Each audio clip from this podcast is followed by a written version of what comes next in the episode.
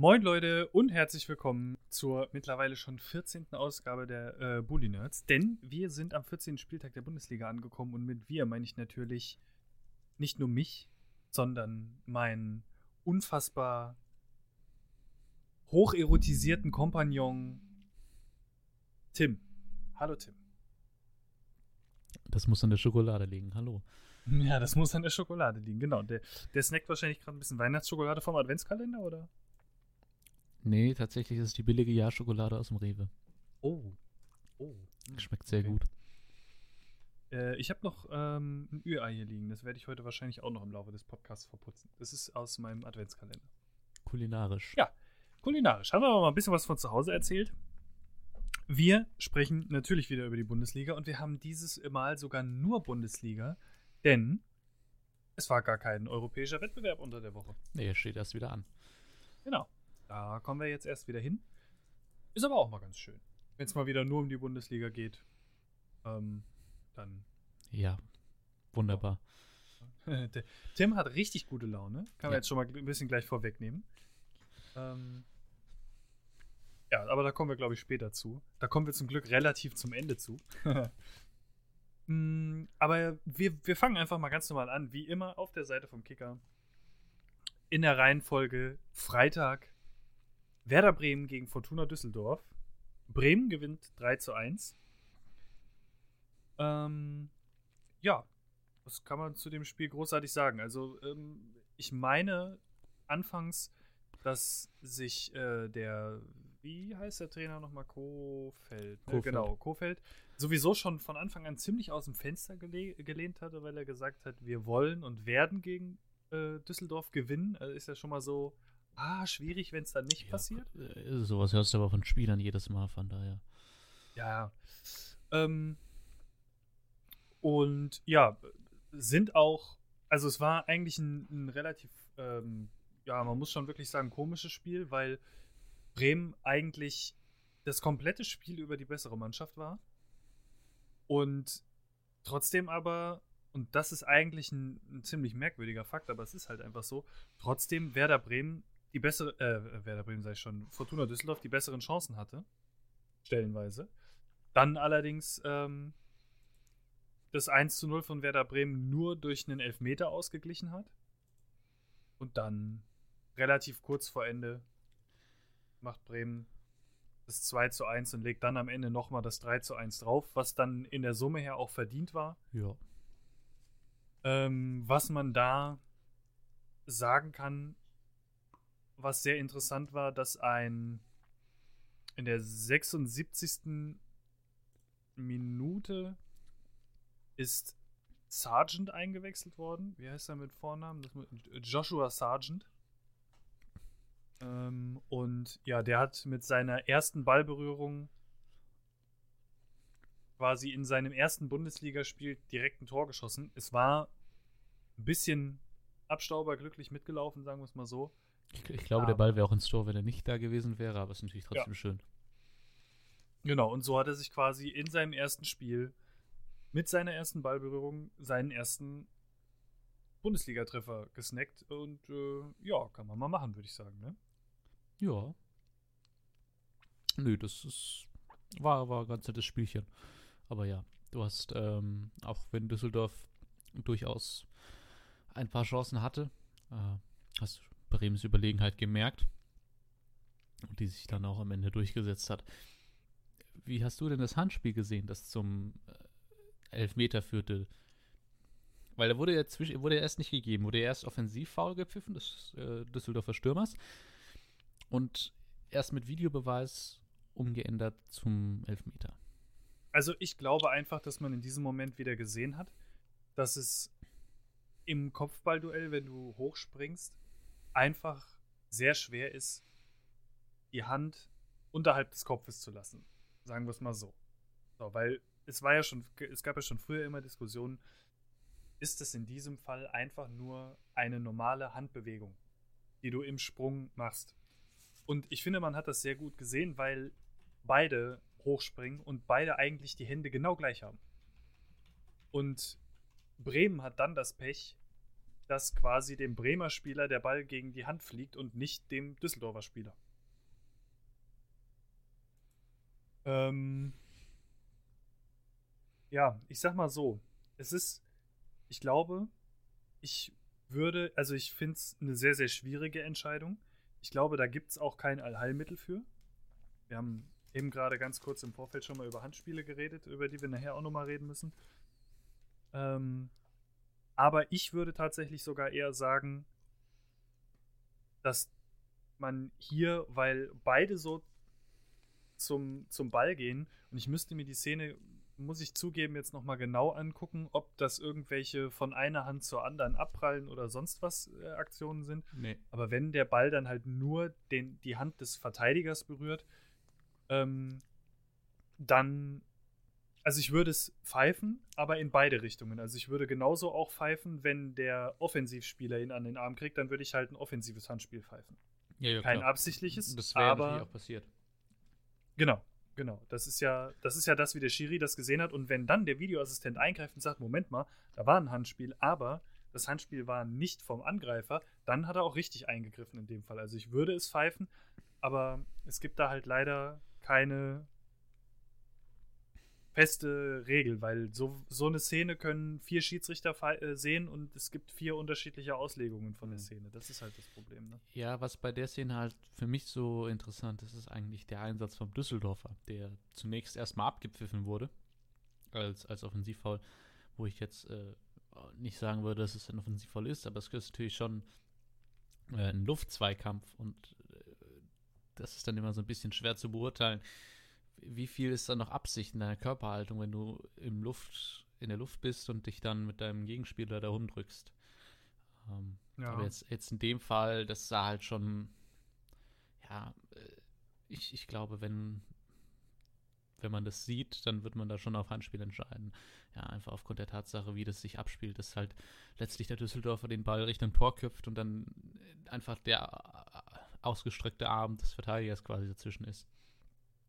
Von daher, Das, das stimmt. Von so her habe ich es noch gar nicht gesehen. Es ist natürlich halt auch schon das Problem, dass der, ich habe mir die Szene jetzt gerade nochmal aufgerufen und der Bremer Spieler hat ja quasi vom ersten Moment an so ein, so ein kleines bisschen den Nachteil, weil er ja schon in Schräglage ähm, in der Luft ist quasi. Also es ist ja eigentlich schon beim Absprung klar, dass er nicht wieder auf den Füßen landen wird.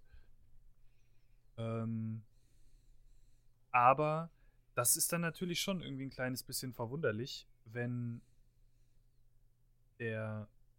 Ah, dann ist es natürlich eine ganz andere Auslegung der äh, Videoassistentenregel, weil er ja nicht. Er pfeift ja quasi nicht auf Fehlentscheidung vom Schiedsrichter, sondern er pfeift ja auf etwas, was der Schiedsrichter nicht gesehen hat. Weißt du, wie ich meine? ich Weil weiß es nicht. Also, weil entweder ist es, also für mich ist es, ist es ein ganz normaler Videoassistenteneinsatz, weil ein nicht gegebener Elfmeter quasi darauf hingewiesen wird. Aber, Ja, aber er, die, die, ähm, der Videoassistent sagt ja nicht, dass die Regel des, oder dass das Offensivfoul, obwohl doch, das geht ja dann dem einher, ne? was? Also, dass der, also der, der Videoassistent sagt ja nicht, das Offensivfoul war falsch, sondern er sagt ja einfach nur, da gab es ein Handspiel. Aber das heißt ja gleichzeitig, dass er das Offensivfoul auch mit zurücknimmt, sozusagen. Ne? Das war gerade Ja. mein. Denkanstoß, den ich hatte, aber den, der war, ne, der war natürlich falsch, wenn man drüber nachdenkt. ja, ähm, wobei letztlich äh, macht das halt keinen Unterschied, ob der Videoassistent da eingreifen darf oder nicht. Wenn es natürlich irgendwie nach dem Pfiff erst das Handspiel gewesen wäre, dann wäre es entsprechend nicht gewesen, ja. Dann wäre das Spiel vorher unterbrochen gewesen. Aber so wie es war, darf er da durchaus eingreifen. Ja, also. Boah, es ist, es ist eine sehr, sehr knifflige Situation. Also ich finde es gut, dass der Schiri sich es nochmal angeguckt hat. Ähm, aber wo hätte ich auch so entschieden? Also ich glaube irgendwie, ich bleibe dabei, dass ich so entschieden hätte. Auf was? Auf, auf Strafstoß? Auf, Elf auf Strafstoß, ja. Ähm, aber es ist wirklich sehr, sehr knifflig. Also da, da darf man sich auch nicht beschweren, wenn es beim Offensivfoul bleibt und fertig. Also es ist für mich kein klarer Elfmeter. Ja, also ich, ich hätte ihn auch gegeben, aber ich finde auch, da gab es andere Szenen, wo durchaus deutlichere Elfmeter passiert sind. wäre. Meinst du dieses Wochenende oder in diesem Spiel? Dieses Wochenende. okay. Ja, ja, bin ich vollkommen bei dir. Ja, aber ansonsten ähm, Bremen zu Hause gewonnen. Äh, verdient und vor allen Dingen auch ähm, ein Sieg, den man, den man gebrauchen konnte, nachdem äh, Mainz die letzten Spiele jetzt auch nicht so verkehrt gespielt hat, Wolfsburg einen ziemlichen Lauf hatte oder hat im Moment, letzten zwei Spiele gewonnen. Und ähm, ja, einfach da wichtig, um sich auch von Wolfsburg wieder ein Stück weit abzusetzen und Punkte mit nach Hause zu nehmen. Oder Punkte zu Hause zu behalten.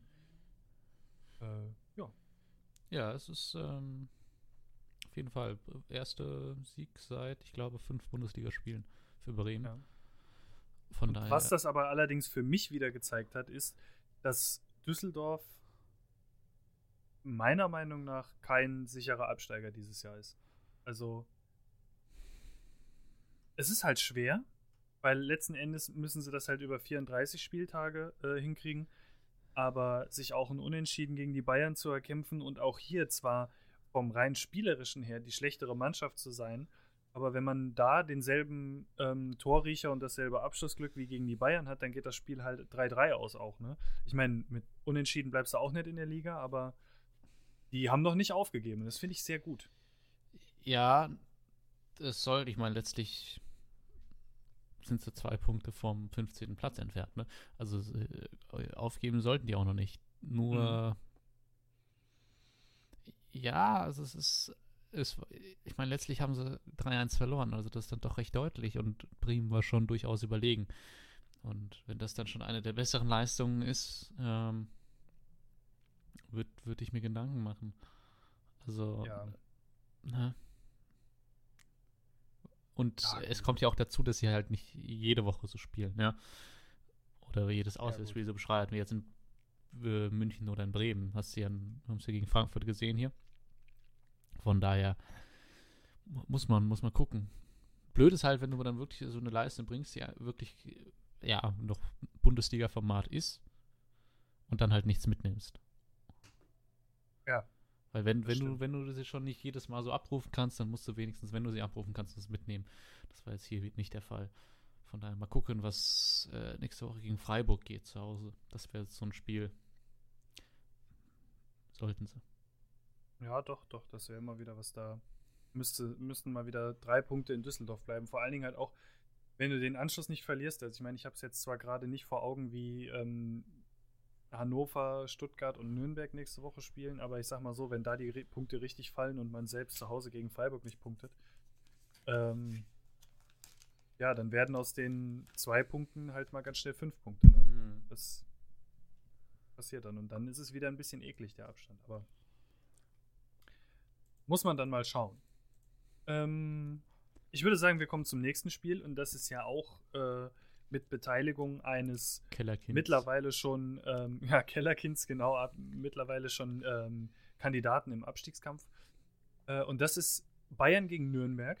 Die Bayern spielen zu Hause und man glaubt es kaum, aber seit, und das ist echt krass, das mal zu sagen, seit einem Vierteljahr gab es endlich mal wieder einen Heimsieg für die Bayern, aus Bayern Sicht endlich. In der Bundesliga. Ähm, in der Bundesliga, ja. Und äh, die Bayern gewinnen 3 zu 0, absolut sou souverän gegen Nürnberg. Und es war auch tatsächlich, also ich meine, Nürnberg ist auswärts schwach. Das ähm, haben mittlerweile, glaube ich, äh, sehr viele schon gesehen. Und es war auch tatsächlich so, dass man auch ganz ehrlich sagen muss, man, die haben jetzt, also die Nürnberger haben an dem Tag jetzt nicht so die Fresse voll gekriegt wie in anderen Auswärtspartien bereits. Aber ich, ich erinnere mich noch an zwei Pfostenschüsse, ähm, beziehungsweise einmal das Lattenkreuz, einmal der Pfosten. Und ja, also ich glaube, wenn das Spiel hier 6-0 ausgeht, dann ist das genauso gerecht wie ein 3-0. Also es gab effektiv einen Angriff von Nürnberg, der mal gefährlich vor dem Tor landete. Ja, Und den Rest lang haben die Bayern gespielt. Also. Das war ein Schuss aufs Tor, den Nürnberg abgegeben hat. Ansonsten war das äh, ja, durch, durchgehend Bayern. Gut, jetzt muss man im Großen und Ganzen sagen, ja, ist Nürnberg und ja, sind die Bayern. Man hat halt ähm, bei Düsseldorf gesehen, dass es auch funktionieren kann. Ähm, wobei ich glaube, Düsseldorf da in dem Fall einen Sahnetag von Luke Bacchio und die Bayern an einem schlechten Tag erwischt hat, weil im Normalfall ähm, ja, ist das eigentlich kein Problem für die Bayern zu Hause, aber es ist halt diese Saison irgendwie bei den beiden nicht der Normalfall, deswegen geht das auch alles so, wie es war, vollkommen in Ordnung. Und ja, Nürnberg trotz Niederlage immer noch auf Rang 15, aufgrund des besseren Torverhältnisses gegenüber Stuttgart. Allerdings ähm, helfen die drei Gegentore jetzt auch nicht dagegen, die mit vier Toren Abstand schlechtest, ah nee, mit, mit einem Tor Abstand, weil Düsseldorf auch äh, zwei Tore äh, mehr kassiert hat als geschossen am Wochenende, mit einem Tor Abstand die schlechteste Defensive der Liga zu sein. Ja. Ja, wobei letztlich im Torverhältnis Stuttgarts schlechte Offensive noch mithilft, sodass sie nicht das schlechteste Torverhältnis haben. Das stimmt. Ja, also das ist das, ähm, was, was soll man dazu sagen? Eigentlich so ein Spiel, wie man es von den Bayern gegen Abschiedskandidaten in den letzten Jahren eigentlich gewohnt war, zu Hause. Eigentlich so ein Spiel, wie man es von den Bayern gegen ja, 15 von 18 Teams gewohnt war mhm. in der letzten Zeit gefühlt, in den letzten paar Jahren. Ja, also das war einfach pure Überlegenheit. Dass das nur 3-0 ausgegangen ist, war schon etwas verwunderlich, aber da haben sie sich vielleicht auch ein bisschen für die Champions League geschont. Ja. Und das war jetzt relativ problemlos. Und mittlerweile übrigens war das jetzt so ein Spieltag, wo ich gesagt hätte, ähm, der mit halt mit reingespielt hat, als ich die Aussage getroffen habe, dass Bayerns Restprogramm in der Hinrunde etwas leichter ist als das von Dortmund. Mhm. Aber es hat sich am Abstand noch nichts verändert. Genau. Also die Bayern sind zumindest zwischenzeitlich mal wieder auf den zweiten Rang hochgerutscht. Ähm, allerdings hat Dortmund im Derby, und da kommen wir zum nächsten Spiel, auf Schalke mit 2 zu 1 gewonnen und hat dementsprechend den, den Punkteabstand von äh, sieben Punkten, nee, neun Punkten sind's. Neun Punkte sind's, ja. Den Punkteabstand von neun Punkten auf die Bayern gehalten. Und ja, was kann man großartig zum Spiel Schalke Dortmund sagen? Also der Schalke-Treffer ist auch nach einem Elfmeter gefallen. Gab jetzt nicht unbedingt so die großen Schalker Torchancen. Und ähm, ich habe auch äh, interessanterweise vorgestern ähm, hat jemand in einem, in einem ganz normalen Gaming-Stream auch über ähm, das Spiel geredet. Und der ist Schalke-Fan. Ähm, wobei, jetzt da, wobei man jetzt da sagen kann, ist er Schalke-Fan oder nicht, weil der gesagt hat, äh, er würde sogar lieber Dortmund die Meisterschaft gönnen, als ein, ein siebtes Mal am Stück den Bayern. Ich weiß nicht, ob man dann Schalke-Fan ist, wenn man das eher Dortmund gönnt als nochmal den Bayern. Aber ähm, der hat eine Sache gesagt, die ich auch, oder die man, die man wirklich ganz klar so sagen konnte, auch von meiner Seite aus, und das war halt einfach, dass die Dortmund besser gespielt haben ähm, und das Spiel auch einfach dominiert haben und wirklich auch verdient gewonnen haben. Aber Paco Alcácer hat, äh, Alcácer hat gespielt. Von Beginn an. Von Beginn an. Das war das Problem. Und wie viele Tore hat er geschossen? Null. Richtig. Skandal. Hat sogar, hat sogar eine, eine Bewertung von 5 bekommen. Schlimm. Das, äh, Schlimm. Also, da muss man wirklich ganz ehrlich sagen, Favre, lass den Jungen einfach auf der Bank. Lass den in der 60., 65. Minute kommen, dann macht er ein Ding. War so von, äh, von, von äh, Beginn an. Er hatte auch ein, zwei gute Chancen, das kann man jetzt auch nicht sagen. Also, da war ein, war ein Fernschuss dabei, ähm, der in Anführungszeichen nur 20 oder 30 Zentimeter am, am Außenpfosten vorbeigegangen ist. Aber ja, der Treffer hat halt einfach gefehlt. Reus hat auch nicht getroffen. Und wir haben aber tatsächlich ein Derby gehabt mit zwei ähm, Tordebütanten. Für, zumindest für ein Derby. Und ähm, der eine, Delaney, hat sogar sein erstes Tor für Dortmund überhaupt geschossen. In der Bundesliga zumindest, glaube ich. Und äh, der hat das 1 zu 0 gemacht und äh, wie heißt er? Wo ist er? Sancho. Jaden Sancho, der, ja. Jaden Sancho, der hat das 2 zu 0 gemacht. Oder das 2 zu 1 dann. Zwischenzeitlich war ja 1-1 Ausgleich nach Elfmeter. Hm. Von Caligiuri. Ja. Du bist ja der Elfmeter-Kritische von uns. ja. was so Fouls angeht, wenn ich das richtig im Kopf habe, oder? Äh, ich müsste mir jetzt, also sag schon mal, worauf du hinaus willst. Ich muss mir jetzt gerade erst nochmal das Foul angucken. Ja, es war ja schon jetzt nicht so das, das klarste Foul der Welt. Ich meine, letztlich ist es ein Zweikampf, wo man auch durchaus argumentieren kann, dass der Reus relativ gut mit, durch, mit dem Ball durch äh, den Ball gewinnt. Oder dass es noch ein grenzwertiger Körpereinsatz ist.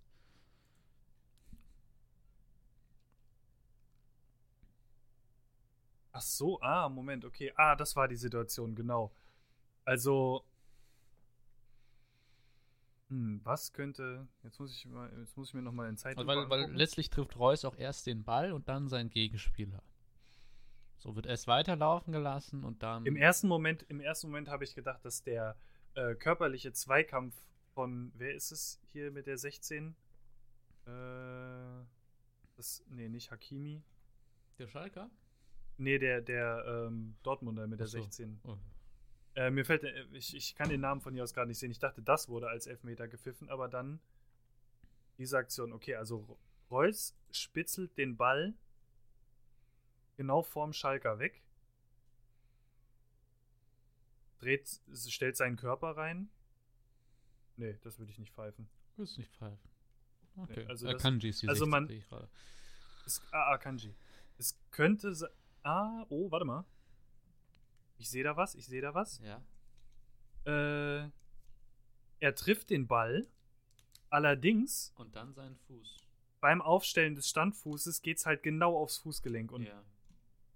das kann man dann aber pfeifen. Hm. Der, der Fuß knickt auch richtig weg. Also. Ich aber unglücklich. Also, ich würde ihm keine Absicht unterstellen, ja, aber, natürlich nicht. aber die Berührung siehst du auch im ersten Moment gar nicht. Deswegen kann ich auch verstehen, warum der Schiedsrichter sich das nochmal angucken muss und der Videoassistent ja. eingreift. Ähm, aber mit der Berührung am Fuß würde ich es auf jeden Fall pfeifen. Und die sieht man auch nur aus der einen Perspektive. Aus der ersten Perspektive siehst du die Berührung am Fuß gar nicht. Oh, doch, ein bisschen, aber. Ja.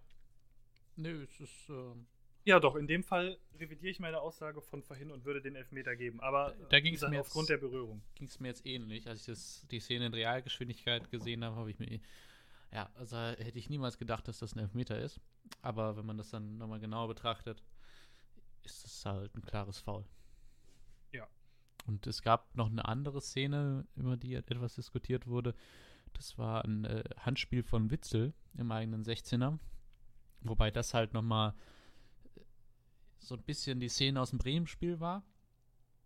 Weil auch Witzel sich in einem Zweikampf befanden mit, äh, ich meine, Bentaleb. Nur, dass äh, Witzel in diesem Zweikampf, dass der von beiden Seiten noch viel mehr stärker gezogen und geschoben wurde, sodass äh, und der Ball dann von recht kurzer Distanz kommt. Also da würde ich dann äh, auch einem Bundesliga-Profi zutrauen, nicht mehr so komplett die Kontrolle über den Körper zu haben, dass das ein absichtliches Handspiel war. Und finde es gut, dass es nicht gepfiffen wurde. Ja, das auf jeden Fall. Also äh, ich, ich gucke mir auch die Szene an und auch die Szene ist ja noch mal im, in der, ähm, ist ja noch mal vom Videoassistenten angeguckt worden. Und ja, also ich, nee, sowas, sowas, das muss man jetzt nicht pfeifen. Also es ist weder eine Verbreiterung der Körperfläche, noch sieht es aus wie eine unnatürliche bzw. absichtliche Handbewegung. Und wie gesagt, im, im Gerangel, man sieht halt einfach, der, der Arm von Witzel geht ja quasi hoch unter dem Arm von Bentaleb müsste es, glaube ich, sein, wenn ich sie richtig gesehen habe, wo man ja schon sieht, er nimmt den Arm ja hoch, um Bentaleb einfach auch ein Stück weit festzuhalten, ja, um ihn zurückzuhalten, um ihn daran zu hindern, weil er wahrscheinlich besser im Lauf ist, ähm, den einen Schritt mehr machen zu können, um dann frei vorm Tor zu sein. Und er hat ja sogar in dem Moment die Augen zu. Also wie, wie genau soll er da absichtlich mit der Hand an den Ball kommen? Also völlig richtig entschieden. Würde ich niemals als Elfmeter pfeifen. Wir sind uns heute ziemlich einig, was das angeht, ne? Ja, überraschend. Ich hätte gedacht, äh, dass wir da etwas mehr Diskurs haben, aber gut. Ja, vielleicht kommt er noch. ja, ähm, aber wie gesagt, es war dann ja auch, glaube ich, sogar noch ein Pfostenschuss irgendwie dabei. Ähm, von, von, von den Dortmundern und so. Also es ist wirklich ein verdienter Sieg gewesen. Und naja, man, es heißt ja irgendwie immer, auch gerade für die Schalker, das habe ich zumindest bis jetzt von vielen Schalkern schon gehört, dieses typische, die Meisterschaft ist erstmal egal, solange zwei, also es gibt zwei Spiele in der Saison, die müssen gewinnen werden, dann war alles tutti. Ähm, zumindest war das früher vielleicht mal so, heutzutage nicht mehr, aber die ganz alteingesessenen Schalker, die sehen das ja so, dass es die zwei wichtigsten Spiele in der Saison sind. Hm, ja, kann man jetzt sehen, wie man will, aber äh, das Ding hat Dortmund wirklich souverän gewonnen, hat auch wenig von Schalke zugelassen. Und ja, ich sag mal so, wenn, äh, wenn Reus da halt nicht das Pech hat und auf den, ähm, auf den Fuß vom Schalker tritt, dann ja, kann es auch sein, dass das Ding hier 2-0 oder vielleicht sogar 3-0 ausgeht, wenn man das Glück hat und nicht den Pfosten trifft, sage ich jetzt mal, wenn, wenn, wenn. Ne? Aber äh, da war, das war in keiner Zeit irgendwie großartig in, mhm. in Gefahr der Sieg. Also die waren souverän klar besser. Ja, also es war mir erst gegen Zwölfter als äh, Revier-Derby, wo es ja. das ja eigentlich immer recht ausgeglichen ist. Also das, das war schon spielerisch man, überlegen. Ja, man, man hatte halt wie immer bei, bei, und das ist ja bei diesem Derby eigentlich so ziemlich das Einzige, ähm, wo es noch so ist. Du hast halt diese, diese Grundaggressivität wieder mit dabei gehabt. Ähm, und, und das kann einem Spiel sehr gut tun. Ich finde es meistens ein kleines bisschen nervig, weil das halt verlorene Spielzeit ist. Das ist halt dann, irgend, dann fängt irgendwann das Gerangel an, dann klaut der eine hier nach dem Tor den Ball und gibt ihn nicht frei und dann wird sich hier geschubst und da geschubst und keine Ahnung. Also dieses Temperament und so ist ja schön und gut, aber ähm, meistens sind mir diese, sind mir diese Rangeleien bei den Derbys dann immer ein bisschen fehl am Platz, sage ich jetzt mal, oder beziehungsweise nerven mich einfach, weil es halt verlorene Spielzeit ist. Aber da äh, Schalke Dortmund für mich ein Spiel ist, was ich ähm, komplett frei von irgendwelchen. Also ich bin wahrscheinlich schon eher Dortmund-Sympathisant. Ich habe aber zum Beispiel auch Schalke-Fans in der Familie. Aber das ist ein Spiel, was ich halt wirklich komplett frei gucken kann. Und ähm, wo ich einfach sage, da will ich einfach nur ein geiles Spiel sehen. Sowas wie zum Beispiel das 4-4 von Dortmund und Schalke letzte Saison. Ich, ich habe eine Abneigung gegen Schalke entwickelt, weil mein ehemaliger Fußballtrainer, der ein ziemlicher Drache war, Schalke-Fan war. Ja, mein, mein Vater ist tatsächlich Schalke-Fan und meine kleine Schwester. Ähm, das wurde auch versucht, mir einzuimpfen, aber das hat überlebt. nicht funktioniert. Und meine große Schwester auch, fällt mir dabei ein, siehst du, alle. Ähm, aber ja, das hat bei mir nicht funktioniert. Und ich habe sehr viele ähm, sehr nahe Bekannte und Freunde, die Dortmund-Fans sind und da hat man dann irgendwann so eine Sympathie hin entwickelt. Sag ich jetzt mal. Aber. oh nee, warte, den kann ich nicht bringen. Ich hatte gerade eine andere Überleitung, aber äh, wir kommen einfach zum nächsten Spiel. Leverkusen gegen Augsburg. Äh, in Leverkusen. Und ja, was, was soll man sagen? Es ist äh, Samstag 15.30 Uhr. Leverkusen spielt gegen Augsburg in einem, ich weiß gar nicht genau, was die Zuschauerzahl war. Auf jeden Fall war das Stadion äh, gefühlt Dreiviertel leer. 25.558. Jetzt oh, müsste man wissen, was die Bayer Arena fasst. Äh, ich meine irgendwas um die 38 oder so. 29.000. Aber nee, das 29. ist international. 30.000. Also 30, es, ist, es ist nicht ja. ganz so leer gewesen. Hm. Okay, also na gut, vielleicht waren die alle gerade Bier holen oder so zu den Zeitpunkten. Also das, das, das, das sieht schon sein. so aus, Samstag als wäre sehr viel 30, da fängt man an zu saufen. ja.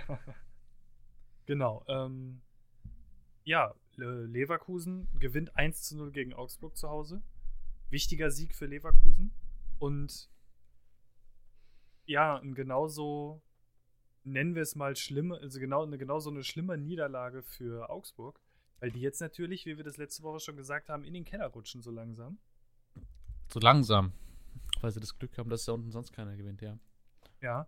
Und es gab, es, es gab tatsächlich eine Situation im Spiel, wo ich sehr an, an dich denken musste und das, worüber wir neulich schon mal gesprochen hatten, wo es nämlich um potenzielle Kopfverletzungen geht. Ja, ne? Da habe ich auch gedacht. Da haben wir letzte Woche erst drüber gesprochen. Ähm, das war Andreas Lute, der voll ans Knie, der versucht noch einen Ball zu spielen und bekommt eben, äh, rammt dann eben sein Knie im Augsburger Torwart natürlich ohne Absicht voll gegen den Kopf. Ja. Und äh, gut, ich, ich bin jetzt auch kein Arzt und ich war jetzt auch nicht dabei und habe gemerkt, was die für einen für einen Check gehabt haben. Aber wenn da jetzt äh, der Herr Lute nicht gerade ganz einen Metallschädel hat, dann kann er da eigentlich nicht ohne Gehirnerschütterung rausgehen, so wie das aussah. Und also es war schon echt krass. Und es gab eine Sache, die mir, ähm, also ich sag mal so, äh, der gerade so die Stirn ist ja schon ähm, ein, einer der eher geschützteren Teile des Kopfes. Also es ist ja zum Beispiel erheblich schlimmer, wenn du jetzt am Hinterkopf getroffen wirst oder so. Ähm, aber bei der Wucht, auch wenn eine Kniescheibe im Ernstfall ja auch noch mal ein kleines bisschen nachgibt und so, das war schon, das war schon sehr, sehr heftig. Und es gibt eine Sache nach dem Spiel, die ähm, mir ganz klar das Gefühl gegeben hat, okay, dass der weitergespielt hat, war eigentlich unverantwortlich, weil er selbst nach dem Spiel gesagt hat, naja, der Kopf hat ein bisschen gebrummt und ein Stück der Zunge fehlt. Ja, äh, stimmt, er hat ein Stück der Zunge brutalst, dabei. Äh, brutalst auf die Zunge gebissen hat.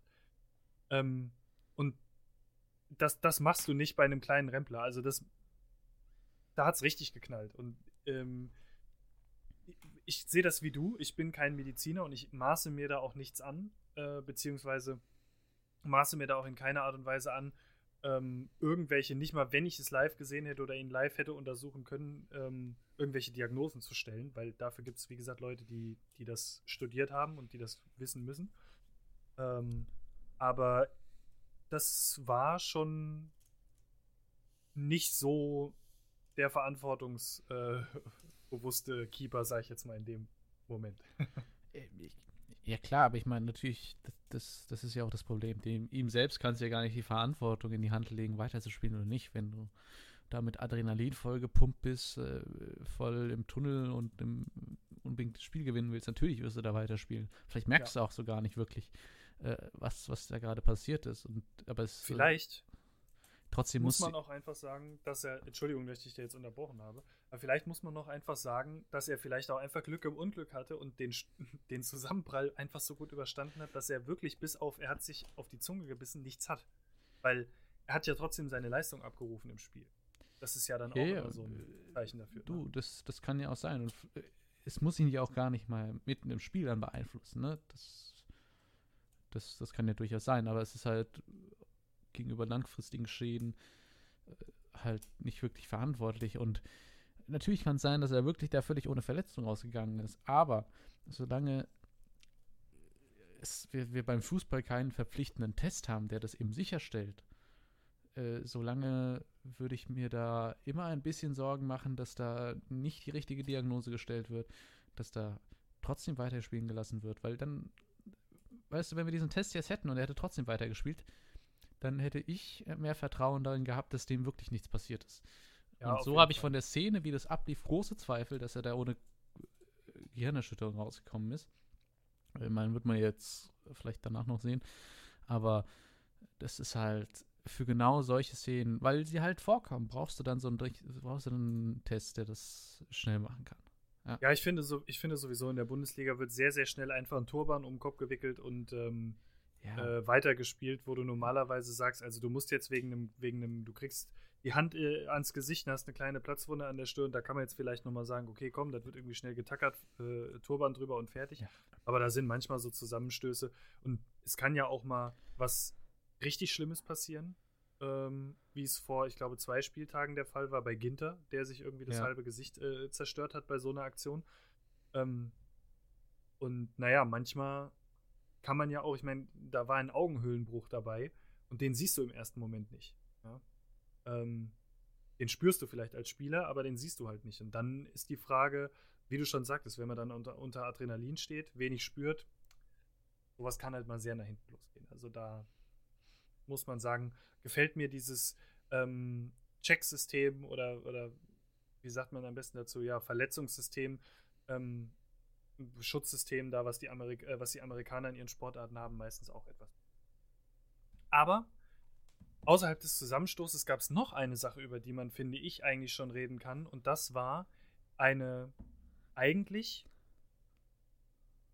mittelmäßig verteidigende Augsburger Hintermannschaft, die beim Gegentreffer komplett abgeschaltet hat. Ja. Also Das, ist, ähm, das ist so ein bisschen das Problem, ne? Dass äh, die da schon wieder im, äh, ja nicht Reklamiermodus waren, weil sie wollten ja nicht. Also es, es, es gibt ja davor einen Zweikampf. Genau. Wo sich, jetzt weiß ich gar nicht mehr, welcher Leverkusen das ist, etwas leicht fallen lässt, was den Augsburger Verteidiger dazu anregt, sich direkt aufzuregen und auch Richtung Schiri zu deuten, dass er nicht so war. Weshalb dann Leverkusen nochmal recht unbedrängt in den Strafraum flanken kann und letztlich Alario diese Flanke verwertet zum 1-0. Also das eigentliche Problem finde ich, ich meine, gut, okay, dass er da ein bisschen leicht fällt. Ähm, ja, äh, es war auf jeden Fall kein Foul, kein Strafstoß, nichts. Er ist einfach sehr, sehr mhm. leicht gefallen. Allerdings, mal, mal, mal ehrlich unter uns, was erwarten die Augsburger Spieler? Erwarten die, dass, dass der Schiedsrichter auf Schwalbe pfeift? Oder erwarten die, dass der Schiedsrichter auf unfaires Spiel pfeift? Erstmal geht die Situation doch weiter. Selbst wenn es ein Foul ist, solange der Schiri nicht pfeift, spiele ich doch weiter. Er kann ja, ja auch sagen. Natürlich, natürlich, aber da, da Vorteilssituation. Kommt ja, da kommt aber nochmal eine, eine emotionale Komponente natürlich rein. Ich glaube nicht, dass das vom Augsburger eine bewusste Entscheidung war, dass er jetzt äh, dachte, dass, dass das Spiel unterbrochen ist oder so ähnlich, sondern ich glaube einfach, dass er da einfach gesehen hat, dass der sein Gegenspieler da im Zweikampf sehr leicht gefallen ist und dann halt einfach ja, so in, der, in der Kurzschlussreaktion heraus, weil es eben so, ja, mittlerweile, äh, ich finde es ja auch nicht gut, aber es, es gehört ja irgendwie fast zum Fußball dazu, dass äh, egal was passiert, erstmal reklamiert wird. Ja, in, in beide Richtungen. Und so war das ja hier letztlich auch dann. Ja. Also. Und, und das ich, hat ihn dann. Ich gebe dir davor recht. Ja. Ähm, für mich ist allerdings die, die Situation desjenigen, der, also die, die emotionale Geschichte von demjenigen, der gefault hat, ist vollkommen okay. Ähm, das, das kann er ja dann in dem Moment auch machen, denn man muss ja auch dazu sagen, er ist ja dann auch einer der ersten, der im Spielgeschehen wieder reagiert und wenigstens das kurze Eck zumacht. Ähm, allerdings stehen rund um ihn rum noch vier andere Verteidiger, die alle durch die Bank wegpennen, sodass Alario sich ohne Probleme absetzen kann und alleine am Elfmeterpunkt freisteht. Und das ist das, was nicht passieren darf. Weil hm. drei ähm, Augsburger Spieler um den vermeintlich gefaulten Leverkusener herumstehen und alle Bänder angucken und kein anderer in der Mannschaft mitdenkt oder beziehungsweise, ja, wahrscheinlich sind die anderen schon in ihrer Zuordnung und einer der dreien, die da steht, weil normalerweise hier der mit der Nummer 10, wer ist das? Finn Bogerson müsste das sein, dem gehört eigentlich der Elfmeterpunkt in der Situation. Dem, ja? dem Stürmer? Ja, weil, weil, er, weil er in dem so, Moment da okay. steht. Er ist quasi auf Elfmeterpunkthöhe und geht zum Zeitpunkt der Flanke. Also er sieht, äh, Bender kommt in Ballbesitz und macht dann die Ecke, die kurze Ecke am, am Fünfer zu, wo ein vermeintlich gefaulter Leverkusener und zwei andere Augsburger stehen. Was hast du da in dem Moment verloren und lässt den kompletten Strafraum in der Mitte frei? Also Nummer 10 müsste, glaube ich, Finn Bogerson sein, oder? Bei Augsburg. Jetzt fragst du mich Sachen, die ich dir nicht beantworten kann. Aber okay. äh, doch, ich kann es dir jetzt gleich beantworten. Ich gucke auch gerade. Kader. Nee, äh, das ist nicht Finn Bogerson. Das ist Daniel Bayer. Oder Daniel Bayer. So. Das macht jetzt der, auch mehr Sinn von der Position zu, zu Ja, ja, das stimmt. Ähm, und der ja auch, äh, der ist ja auch gleichzeitig Kapitän. Und was ich dann noch bezeichnender finde, ist eigentlich, dass, ähm, weil man sieht, es gab vorher eine Situation, wo, ich weiß nicht genau, wer es ist, aber so ein, so ein Volley-Schuss abliefert. Und da macht Daniel Bayer den Elfmeterpunkt zu und bleibt auch auf seiner Position. Ähm, nachdem der Treffer fällt, ist es genau Daniel Bayer, der seine Hintermänner anmault. Und ich muss dir ganz ehrlich sagen, er hat seine Position nicht gehalten. Also, äh, ich könnte das jetzt nicht so nachvollziehen, dass er gerade der Erste ist, der meckert. Um es mal so auszudrücken. Aber ich glaube, das ist nochmal was anderes, wenn du da auf dem Platz stehst. Da geht es auch, glaube ich, gar nicht mit du hast oder ich habe, wie du schon sagst, da ist, glaube ich, viel Emotion dabei. Ja. Ja, es ist auf, ich meine, letztlich muss man halt festhalten, dass das insgesamt nicht gut verteidigt war, die Situation. Ja. Aber letztlich wenn irgendeine andere Leverkusener Großchance reingeht, dann diskutieren wir da nicht so lange drüber und Augsburg steht trotzdem mit null Punkten da, weil sie eben bis auf die Mini-Mini-Schlussoffensive überhaupt nichts offensiv in diesem Spiel abgeliefert Ja, haben. einen Lattentreffer am Ende nochmal, ne? Ja, Glücklich. abgefälscht. abgefälschter Schuss. Ähm, und das, obwohl eben Finn Burgaston wieder da war und das ist was, woran sie besser arbeiten, weil das, das war schon richtig, richtig schlecht. Ja. Offensiv zumindest. Ich meine, defensiv haben sie, äh, ja, also, letztlich haben sie nur ein Tor kassiert, haben aber auch einiges zugelassen an Chancen. Aber Ja, hatten Gerade in der Offensive ist, noch mal, aber ist halt, ja. Aber in der Offensive ist, ist, äh, liegt aktuell noch das Problem. Das ist ja jetzt auch. Genau, und man kann sich halt quasi ähm, jetzt mit nach dem Spiel 13. 13 Punkten eben einfach auch glücklich schätzen, dass Vier Deppen schlechter sind. Genau, richtig. Ähm, wir haben jetzt im nächsten Spiel keinen von den vier Deppen. Allerdings ähm, war es ein sehr, sehr überraschendes Spiel. Wir haben am Samstag, als das Spiel gelaufen ist, unsere Formel 1-Saison gefahren. Also wir Äh, Gefahren.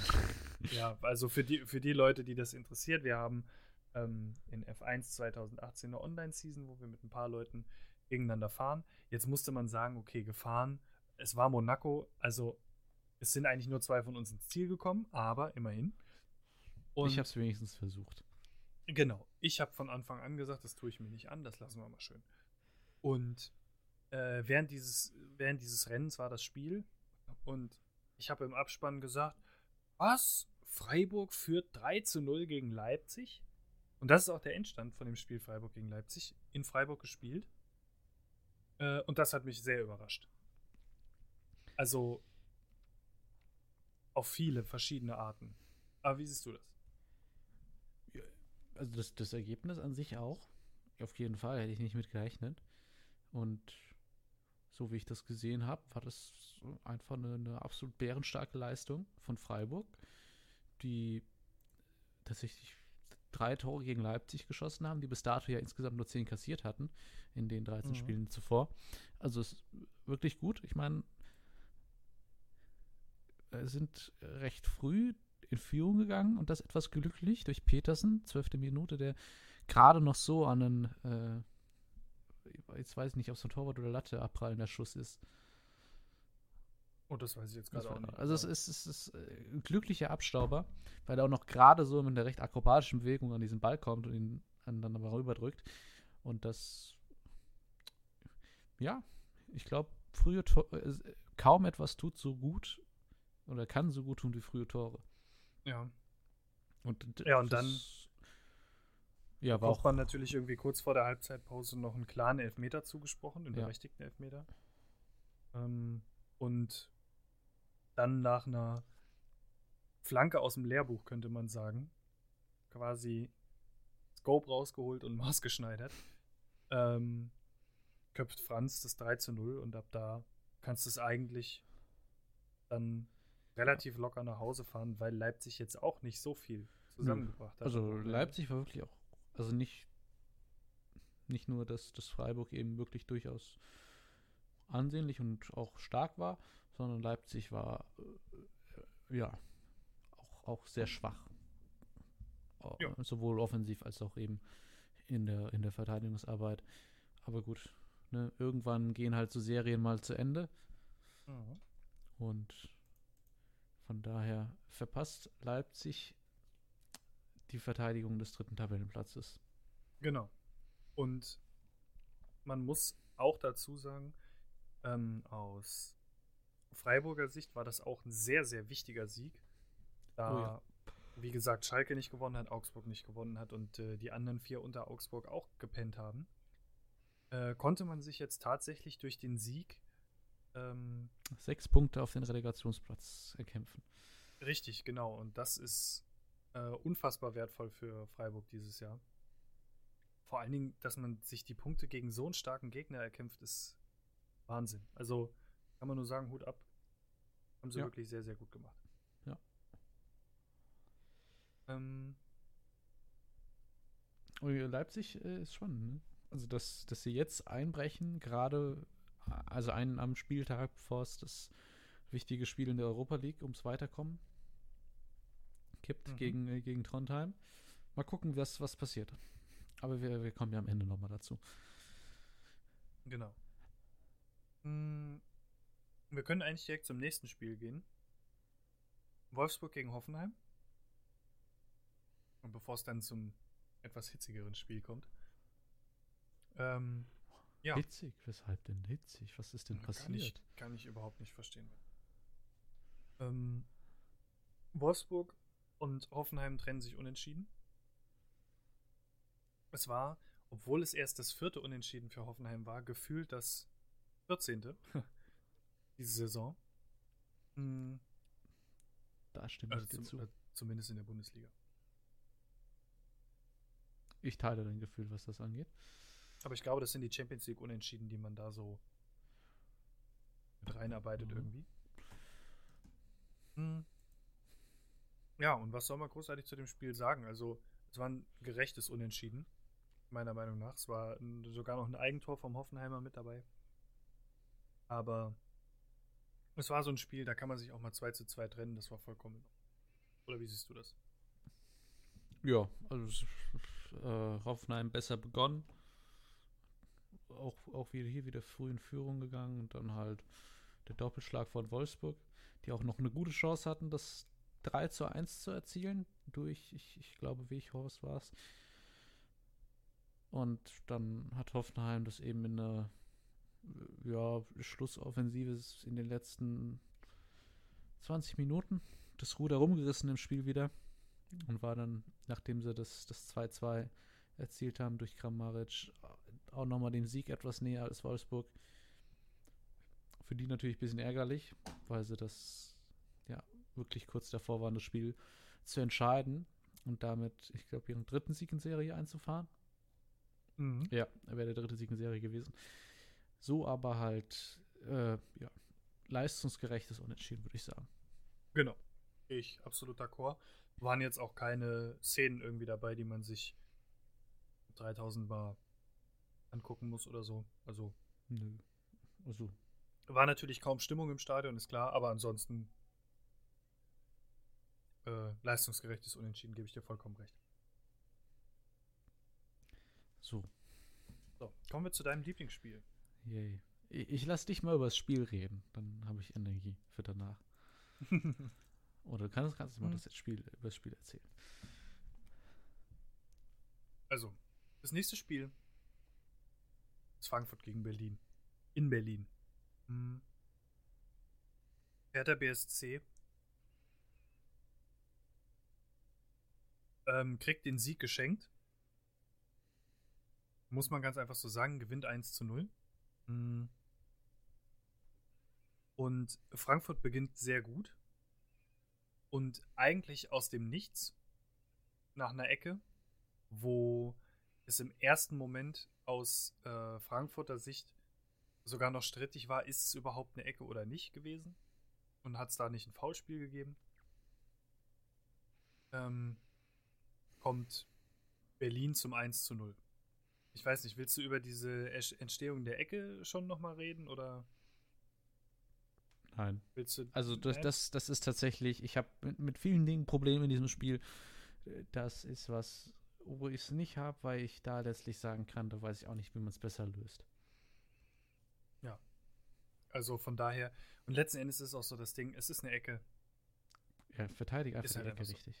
Genau, so. Ähm, die Ecke wird in dem Fall leider nicht richtig verteidigt.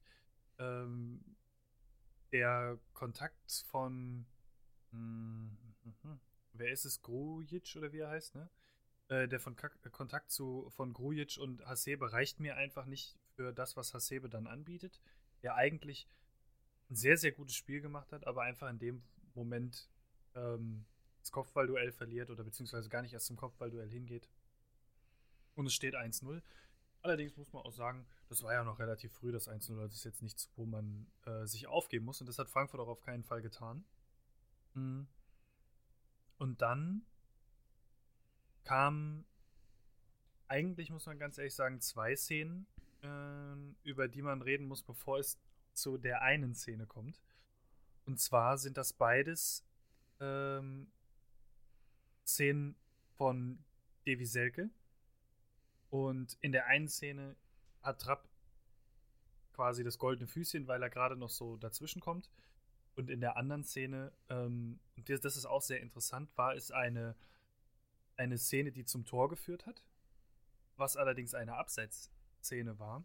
Und Silke auch mehrmals zum Linienrichter geguckt hat, und es war auch ein klares Abseits, ähm, der sich aber nicht sicher war und er hier eine Regel richtig ausgelegt hat. Und das kann man jetzt auch mal betonen, denn er hat eine zum Torerfolg führendes äh, oder die, hat die Möglichkeit eines Torerfolgs weiterlaufen lassen, obwohl er sich nicht sicher war und hat gesagt, für sowas haben wir die Videoassistenten, greife ein. Und der Videoassistent hat eingegriffen. Und das war sehr gut. Das hätte man aber schon sehen können. Ich fand das recht deutlich. Ja, natürlich. Also das, das war ein Meter abseits und der Mittellinie. Es war, das war, jetzt es war ein Riesenabseits und man hätte das sehen können, wenn man es nicht sogar sehen muss eigentlich. Wir reden hier davon, dass das eigentlich Profis sein sollten. Ja. Ähm, und das musst du dann auch sehen, in dem Fall, dass das ein klares Abseits ist. Es, ist, Aber es ist eine Szene, auf die ich gleich nochmal zurückkommen werde. wenn er äh, sich nicht sicher ist, hat er in dem Fall richtig entschieden, weil er sagt, für sowas haben wir in Köln jemanden sitzen, der danach guckt. Und ich hoffe, dass ich dich damit jetzt nicht komplett getriggert habe. Nö, es ist, ey, das ist, das ist ja, ist ja auch so richtig. Ich habe mich auch drüber aufgeregt, als es ähm, im Spiel Frankfurt gegen, ah, was war's? Wo die, wo, wo das was ähnliches abgepfiffen wurde wegen Abseits, wo es eigentlich kein Abseits war. Ah, verdammt. Mir fällt's nicht ein. Ich weiß jetzt, ich meine, ich, ich meine mich an die Szene zu erinnern, aber mir fällt der Gegner jetzt auch gerade nicht ein. Ich hätte, ich habe mich drüber aufgeregt gehabt, ich weiß es noch. Und deshalb finde ich es auch in dem Fall, ja, ist, ist, ist ja richtig so zu machen. Absolut. Jetzt muss man natürlich dazu sagen, Frankfurt hatte auch sehr viele Chancen. Es war auch nochmal ein Pfostenschuss von Aller dabei, direkt am Anfang. Ähm, es waren noch so ein, zwei Dinger von Jovic dabei, wo der Freistand, wo du dir normalerweise denkst, an einem guten Tag ähm, macht er die eigentlich rückwärts mit der Hacke im Schlafen. Ähm, und ja, dann kommen wir zu einer Szene, die ich- dich und wahrscheinlich sehr viele andere ähm, Anhänger von Eintracht Frankfurt richtig auf die Palme bringt. Äh, mich auch. Ich habe mich damit leider nur ein kleines bisschen, ähm, sagen wir mal, abgefunden, weil es in den letzten Jahren, und das soll jetzt kein Dauergeheule sein, aber es gab halt in den letzten Jahren genug Szenen, die nicht für Frankfurt gepfiffen sind in solchen Momenten. Ähm, und es gibt ein absolut unumgängliches und glasklares Foul ähm, an Jovic, der durch ist. Also das ist nicht nur ein Elfmeter, das ist auch noch rot, meiner Meinung nach. Ähm, weil wenn, wer ist der, wer ist der Berliner Spieler, der es Grujic. gemacht hat? Wenn Grujic ähm, die, äh, die Hände weglässt, dann ist Jovic durch. Und ich meine, das heißt, der, jo der, Jovic steht ja quasi, ist ja äh, Grenze 5 Meter Raum etwa gewesen und äh, der Ball ist vor ihm, er muss nur rein, er muss quasi einen Torabschuss abgeben. Natürlich steht da noch Jahrstein im Tor, wer weiß, was er gemacht hätte. Aber äh, letztlich wirst du da einen klaren, sehr klaren Torschuss beraubt, weil Grujic ihn eben stark hält. Ja, also gut, ich meine, okay, über Rot könnte man eventuellerweise ähm, nochmal, da würde ich auch noch mit mir diskutieren lassen. Aber ähm, das ist ohne Nachfrage ein ganz, ganz klarer Elfmeter. Vor allen Dingen ähm, geht Grujic ja auch sogar noch ein paar Schritte mit. Also ich meine, der, der körperliche Kontakt kommt, dann sind es eins, zwei, drei, fast vier Schritte, die er mitgeht und er, er ihn wirklich am Trikot festhält. Und der Schiedsrichter hat es nicht gesehen. Es war viel los äh, im Strafraum. Ähm, Er Auch muss wenn es, man sagen er muss, muss- es gesehen haben. Wenn er es nicht gesehen hat, rege ich mich nochmal drüber auf. Also auch wenn man sagen muss, er steht eigentlich sehr, sehr gut in dieser Situation. Aber dann kommt das Schlimme, der Videoassistent greift nicht ein, obwohl er es nicht gepfiffen hat. Und wenn man es im, äh, so wie ich es deute, weil du siehst in der Szene, auch in der, in der, ähm, in der Zusammenfassung, Willems und Hasebe diskutieren und fragen nach und er zeigt auf sein Ohr und nickt und sagt, ja, ich habe Kontakt und nein, es war kein Elfmeter. Und dann, wenn das der Fall ist und er hat wirklich Kontakt mit Köln gehabt und ich meine, in Köln saß Bibiana Steinhaus. Ja. Dann muss ich wirklich ganz ehrlich sagen, müsste es die Möglichkeit geben, dass für solche Fehlentscheidungen äh, auch Schiedsrichter bewertet werden können und ganz klar ähm, äh, durch ein Punktesystem verlieren können und irgendwann einfach keine erste Liga mehr pfeifen dürfen. Ganz einfach. Also, weil das ist so eine krasse Fehlentscheidung. Ähm, vor allen Dingen, wenn es noch durch den Videoassistent reviewed wird. Das, das ist halt echt die Sache. Dass ich mich gerade, dass ich mich da wirklich frage, wozu saß die Steinhaus in Köln? Ja. Jetzt darfst du. Ich meine, ich, ich habe mich oft darüber aufgeregt, wenn, wenn äh, Fouls im Strafraum übersehen wurden an, an den Frankfurtern. Und hier in dem Fall kommt jetzt wirklich viel zusammen, dass ich mich da so drüber aufrege. Das ist zum einen das Spiel selbst, das ist eigentlich der ganze Spieltag, in dem irgendwie schon so ein bisschen. Äh, mir ist immer noch nicht klar, wann genau greift der Video Assistant Referee ein, wann nicht. Also, wo genau ist da die Grenze? So, dass, dass du das nicht so 100% hinbekommen wirst, ist mir klar. Mhm. Und dann kommt das Spiel und dann gibt es diese angesprochenen Abseits-Szenen. So. Ist richtig, das zu machen? Weil du eben den Video Assistant hast. Es ist halt nur trotzdem irgendwie kacke zu sehen, wenn du da weißt, also du, du, du weißt ja halt nicht, woran du bist. Du denkst, das ist Abseits und äh, der läuft dann da ewig durch oder du bist dir ziemlich sicher und dann wird es ewig nicht abgepfiffen und dann irgendwann plötzlich doch und das ist ja wie gesagt, es ist, es ist notwendig, das so zu machen unter den Umständen, die man hat. Äh, ich bin auch dafür, dass es so gemacht wird, aber es gefällt mir trotzdem nicht. So, mhm. warum bin ich trotzdem dafür? Weil ich davon ausgehe, dass wir dann in Szenen, die danach kommen, eine richtige Entscheidung am Ende stehen haben. Und das hatten wir halt am Ende nicht. Und wenn du dann halt so, so klar vor Augen geführt bekommst, ja, in gewisser Weise, welchen Schaden der Video Assistant anrichtet, ja, also Schaden in Anführungszeichen, mhm. weil äh, es sind jetzt auch nur zwei Angriffe gewesen, aber es ist halt trotzdem irgendwie sehr komisch zu sehen. Und dann denkst du, okay, ich meine, ist nicht schön anzusehen, aber ist ja gut, dass wir ihn dann haben, damit dann so Situationen wie wenn wir sagen wir mal, Jovic wird im Strafraum gehalten, der Schiri pfeift es nicht, obwohl es ein klarer Elfer ist, dass dann der Videoassistent eingreift. Und in dem Fall, ich weiß es nicht. Also wenn das kein klarer Fehler ist, dass du sagst, gib den Elfmeter, okay. Aber dann schick ihn doch wenigstens raus und sag ihm, er soll sich nochmal ansehen. Ich bin mir ziemlich sicher, dass wenn er das sieht, dass er das anders entscheidet. Und das ist ja so die Sache bei klarem offensichtlichen Fehler. Von mir aus kann man da zu 5% noch sagen, das ist kein Elfmeter. Und ist es dann ein hundertprozentiger Fehler? Vielleicht nicht, aber ich, soweit ich informiert bin, ist offensichtlicher Fehler, glaube ich, darüber definiert, dass der Schiedsrichter seine Entscheidung bei Ansicht der Bilder revidieren würde. So, und ich bin überzeugt, dass das der Fall wäre bei diesem. Elfmeter. Also ich habe mir, und ich, ich gebe dir da vollkommen recht, weil ich habe mir im Nachhinein sehr viele, ähm, ähm, ja quasi Gespräche angehört von von, von Profis, Kommentatoren etc. pp. Und ich habe nicht eine Person gesagt, die gesagt hat, äh, oder ich habe nicht eine Person gehört, die gesagt hat, ja, äh, bin ich ganz klar beim Schiedsrichter war kein Elfmeter. Es haben alle gesagt, das ist eine hundertprozentige Fehlentscheidung, eine ganz, ganz klare Fehlentscheidung sogar. Und das ist dann der Moment, wo, wo du sagst, ja, brauchen wir jetzt noch einen Videoassistenten für den Videoassistenten oder was? Ja. Also irgendeinen, der sagt, Steinhaus macht die Augen auf oder verpiss dich. Ja. Also ich, ne, natürlich werden wir auch bei Videoassistenten nicht 100% die Einheit der Linien bekommen. Ja.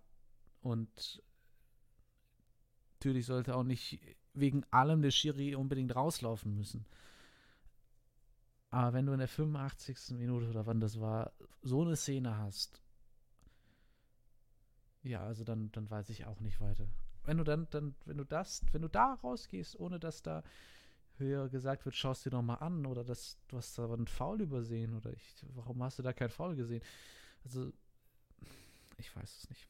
Ich weiß es nicht. Mir Moment, fällt dazu nichts mehr. sage, weil wir auch schon mal ähm, äh, drüber gesprochen hatten, wie könnte man den Videoassistenten eventuellerweise sogar noch verbessern oder modellieren in irgendeiner Art und Weise. Da einfach einführen, dass man entweder pro Spiel oder pro Halbzeit hat jeder Trainer ein Challenge-Recht. Das Ding ist doch, gu guck mal, alle, alle, also äh, alle Schiedsrichter sind miteinander in Verbindung. Wenn es heißt, das war doch ein Handspiel, das war doch ein Handspiel, dann weiß der Assistent an der Seitenlinie genauso viel wie der Schiedsrichter auf dem Platz. Ja, und dann kann der Assistent an der Seitenlinie sagen, wir haben, der Videoassistent, der Videoschiri hat sich angeguckt, es war kein Handspiel. Und dann ist ja gut. Aber in so einer Situation, wenn wir schon Videoassistenten haben und die Möglichkeit haben, dass der Schiedsrichter sich das nochmal anguckt, weil auch der, wie man sieht, auch der Videoassistent kann ja falsch liegen. Und wenn, wenn man dann ein Challenge-Recht hat und wirklich sagt, sechs meiner Jungs stehen da im Strafraum und sagen ganz klar, das war ein Elfmeter und mein Stürmer, bei dem ich weiß, dass er nicht fällt, wenn nichts ist, sagt, ich bin festgehalten worden, was soll ich denn noch machen? Das challenge ich jetzt. Und selbst, und wenn es dann kein Elfer ist, dann ist es halt so. Ne? Wenn der, wenn der Schiedsrichter es dann immer noch sagt. Aber dann hast du wenigstens die Möglichkeit zu sagen, es ist mir vollkommen mhm. egal, was Köln sagt oder was jetzt hier gerade alle anderen sagen. Du gehst jetzt zu diesem Bildschirm und guckst dir diese Situation nochmal an und dann entscheidest du. Und die, nicht nach dem, was dir Köln sagt. Die Sache, das Problem, das ich mit Challenge habe, ist, dass ich finde, dass dass die Schiedsrichter das oder dass, dass, dass der Videobeweis von sich aus die richtige Entscheidung treffen sollte, ja. Also, dass, dass ich nicht fin finde, dass ein Trainer proaktiv werden muss, damit am Ende bei so spielentscheidenden Stehen die richtige Entscheidung ste steht. Ja, Challenge haben ihre Vorteile, weil du sie un universeller einsetzen kannst, ne? aber ich finde halt völlig unabhängig davon, ob man als Trainer dann irgendwie noch eine Challenge übrig hat oder so, ja. Weil das ist das, ne, also wenn jetzt keine Ahnung davor irgendwas war und Frankfurt verliert seine Challenge oder so, je nachdem wie das Modell aussieht, was weiß ich, dann kann es trotzdem nicht sein, dass so ein Elfmeter nicht gepfiffen wird mit dem Videobeweis, ja. Also das, das ist die Sache. Ja, also da dann muss man, muss da man das natürlich vollkommen recht, zusätzlich das, einführen oder so, ja. Und dann halt sagen können, damit man auch als äh, äh, bringt natürlich auch nichts, aber das, das, wenn jetzt zum Beispiel die Ecke, ja, wenn die jetzt in der 94. gewesen wäre, beim Stand von 0-0, dann, und du hast noch deine Jelly übrig, dann haust du die ja wahrscheinlich immer rein, ne, um einfach, weil dann kannst du das überprüfen lassen, was, was der Videobeweis nicht abdeckt. Aber hier ist halt die Sache, selbst wenn der Videobeweis in seiner Funktionsweise nicht perfekt sein mag, also wenn, wenn das nicht aufgelöst wird, wozu haben wir ihn dann eigentlich? Und also ich muss dir ganz ehrlich sagen, das ist, ich mich, in, das ist ja nicht mal ein Fehler des Videobeweises in dem Moment, sondern nee, das ist ja, ja ein Fehler des Videoschiedsrichters. Weil der Videobeweis hat gegriffen. Der Videobeweis, genau. er hat ja gesagt, er hat ja in Köln nachgefragt, war da was? Und der Videoschiedsrichter hat gesagt nein. Und dann war es ja nicht der Videobeweis, der falsch war in dem Fall, sondern es ist ja der Schiedsrichter, der. Ja, aber letztlich hat, die, hat der Videobeweis in seiner, oder Video Assistant Referee versagt, sagen wir es mal so, und in seiner genau, Funktion genau. versagt. Ja. Und das ist halt, ja, wie gesagt, man gibt dafür gewisse Aspekte vom Fußball auf. Und das ist okay, wenn man dafür dann eben die entsprechenden Fairness im Sport erhält bei wichtigen Entscheidungen. Und wenn man sie nicht erhält, äh, wie an diesem Spieltag, dann werde ich sauer. Und das dann. Problem ist halt auch tatsächlich, weißt du, wir haben den Videoassistenten, wir diskutieren jetzt über diese Elfmeterszene, beziehungsweise eigentlich wird da nicht mehr drüber diskutiert, weil alle gesagt haben, klare Fehlentscheidung. Ja. Ähm, auf der anderen Seite hätte man den Videoassistenten nicht, würde über die Elfmeterszene und auch noch über das äh, gegebene äh, Abseitstor geredet werden. Mhm. Ja, das weiß ich ja nicht. Ich, ich weiß, also ne, das ist die Sache. Du weißt ja nicht, ob der Assistent die Fahne hebt oder nicht. Genau, das ist halt tatsächlich. Und ich hoffe, also das, das, muss er ja sehen. Ne? Das, das, muss man dazu sagen. Ja, natürlich. Es ist ja auch nicht so, dass der Videoweis in Gänze versagt hätte, aber also das ist doch so neben den Abseitssituationen, ist das doch ein Paradebeispiel für Szenen, wo der Videobeweis helfen sollte.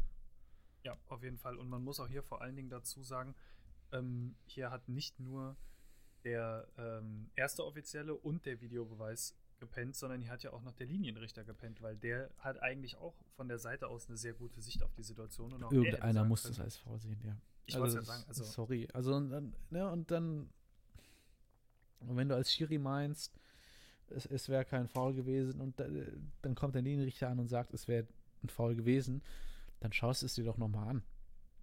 So im Zweifel. Wenn du meine Verschiedenheit ist, ne? Ja. Also, wenn du dir, ich, ich die, wenn du dir die Wiederholung anschaust und dann hast du, ähm, du hast die Szene im Ganzen und dann hast du diese kurze, äh, diesen kurzen Schnitt auf den Schiedsrichter, wie er zeigt, dass er Kontakt mit Köln hat.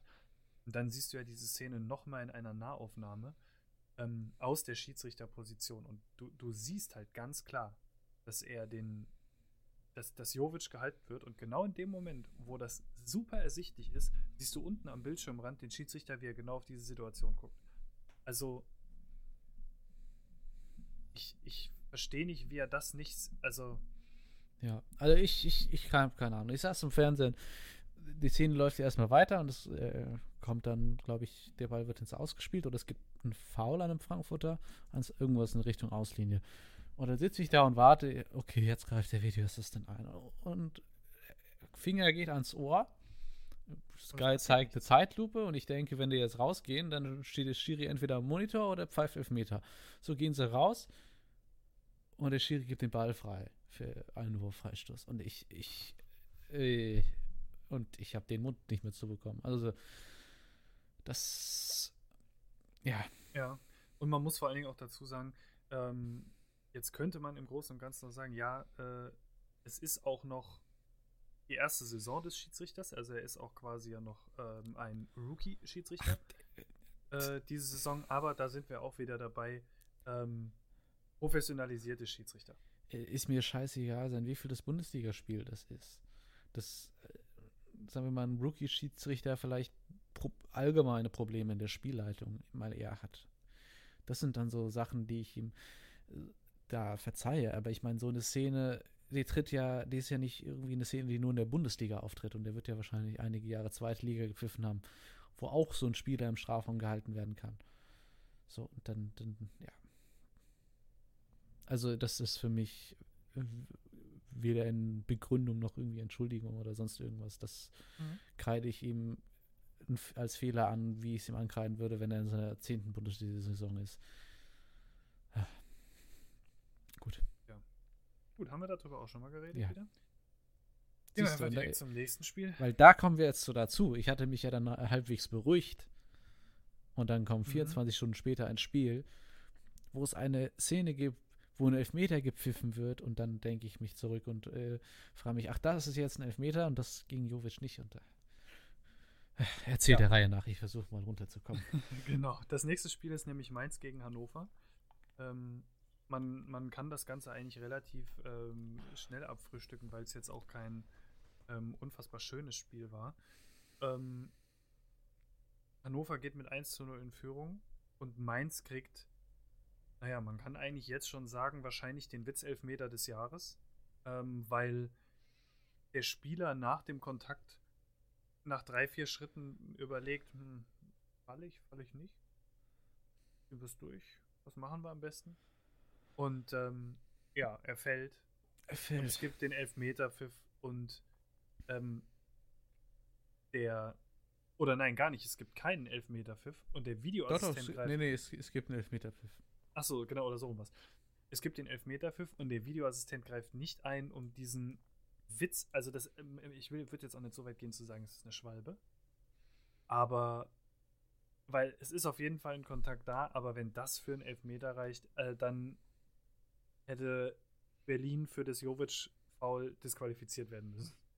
Sorry, wenn ich das mal so direkt sage, aber das ja, zumal abhängig. ja noch davor dazu kommt, dass ähm, zu Beginn der Partie gab es äh, gab es ja einen Eingriff des Videobeweises. Äh, ich meine, es war Wimmer, der sich da in die Hand köpft. Ähm, wo relativ klar ist eigentlich, dass das kein absichtliches Handspiel ist. Und da greift er dann ein und sagt, der Schiri soll sich nochmal angucken, macht der Schiri und entscheidet auch, äh, dass es kein Elfmeter ist. Also, ich weiß nicht, da wird eingegriffen, aber bei sowas dann nicht mehr und das ist halt dann auch schon wieder was, es ist, äh, es war ein, ein, ein, wirklich, wirklich schlechtes Wochenende für den Videoschiedsrichter. Ja. Auf jeden Fall. Das, das, das kann man nicht anders sagen. Ähm, und vor allen Dingen auch, äh, also es war halt auch eine unfassbar schlechte Einzelleistungen der, der Schiedsrichter, weil in manchen Situationen hast du wirklich echt so das Gefühl, ähm, dass Schiedsrichter sagen, naja, wenn ich eine Fehlentscheidung mache, wird schon der Videoassistent kommen und wird sie revidieren. Ähm, und dann kommt er nicht und dann, ja. Genau, und dann hast du, dann hast du da so einen so Blödsinn. Also hier muss man wirklich ähm, ganz klar sagen, er hat einfach auch das System Videoassistent komplett versagt.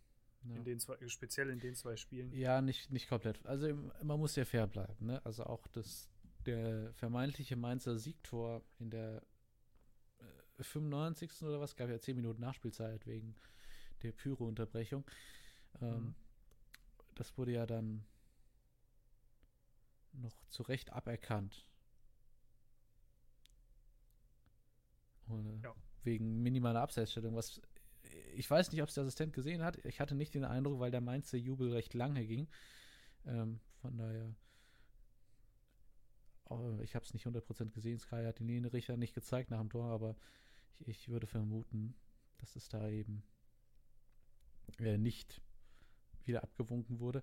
Von daher, äh, ich will ja auch fair bleiben.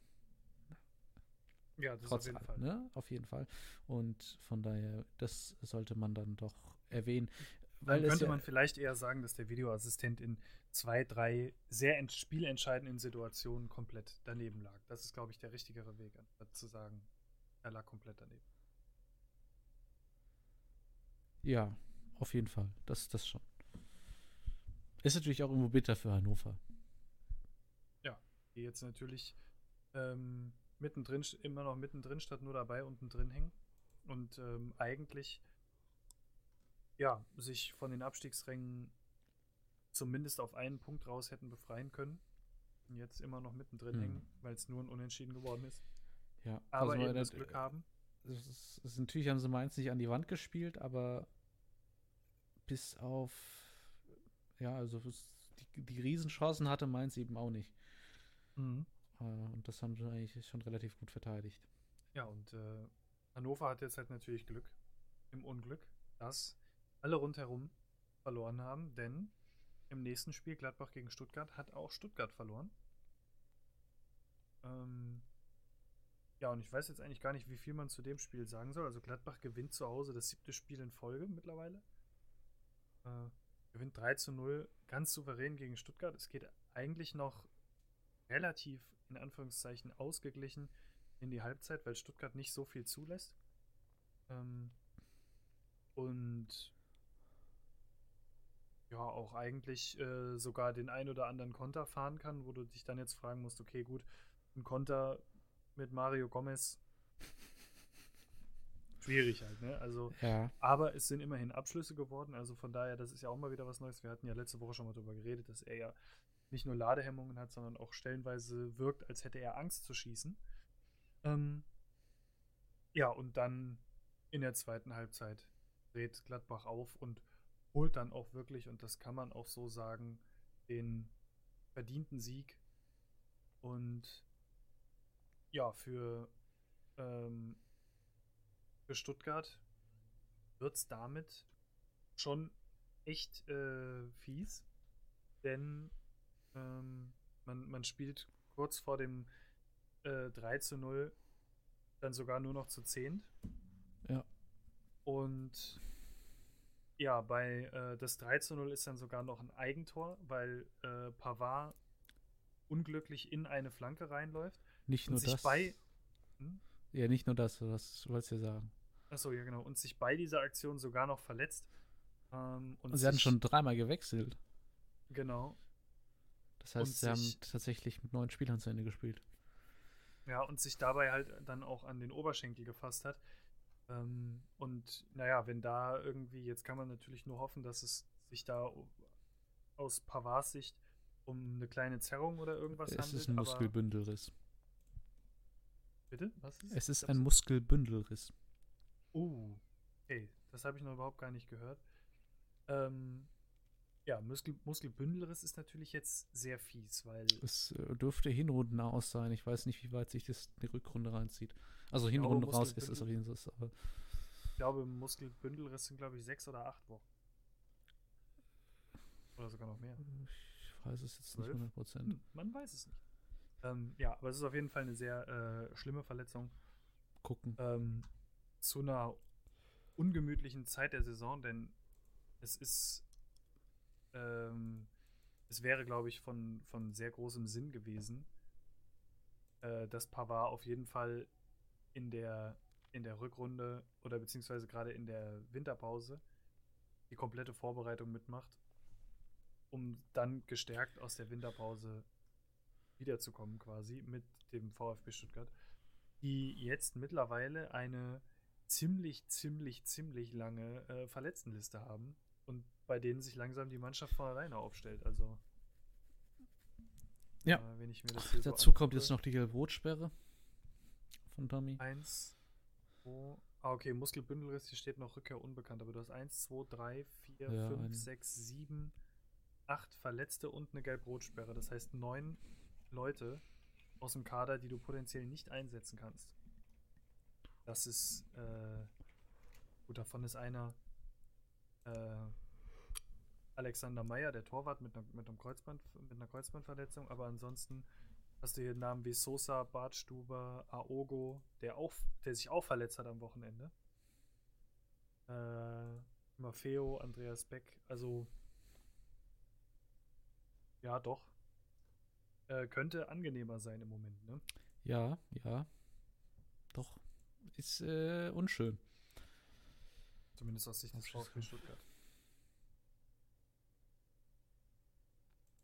Wird, Aber- wird spannend, wie sie sich in die, äh, in die, in die Winterpause retten. Was haben wir denn jetzt noch an, an Spielen offen aus Stuttgarter Sicht? Ich muss gerade gucken. Äh, Ähm, Leverkusen, Nürnberg. Ah, nee, nee, nee, nee. Moment, stopp, Moment. Da war ich. Äh, hier ist ja noch DFB-Pokal. Hier sind wir. Ähm, Freiburg, Dortmund und Hannover. Und das erste Spiel nach der Rückrunde ist dann Augsburg.